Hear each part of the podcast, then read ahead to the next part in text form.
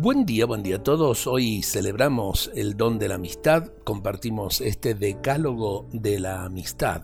Primero, la amistad es confianza, es la convicción de que eres importante para el otro, que el otro te necesita, que puedes darle algo y que al dárselo no te empobreces. Segundo, la amistad se desarrolla lentamente, no puede crearse en un instante, requiere tacto, prudencia y cuidado, no puede forzarse. Tercero, la amistad es paciente, se basa en el lento desarrollo de una comunidad y complementariedad de intereses, puntos de vista y compromisos.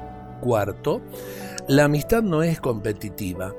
Un amigo no necesita sobrepasar al otro ni teme ser sobrepasado por él. Quinto, la amistad permanece abierta, siempre puede crecer más.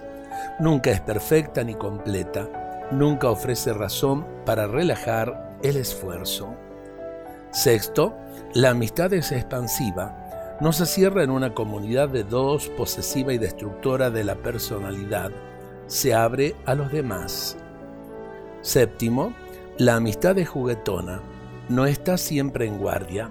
Los amigos se ofrecen mutuamente alegría y espontaneidad, retiran sus defensas y gozan de la seriedad del amor. Octavo, la amistad es sincera.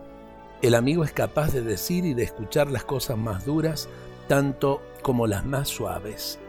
Noveno, la amistad es estimulante, hace al otro confiar en sí mismo hasta poner en acción lo mejor de sus propias cualidades. Décimo, la amistad es delicada.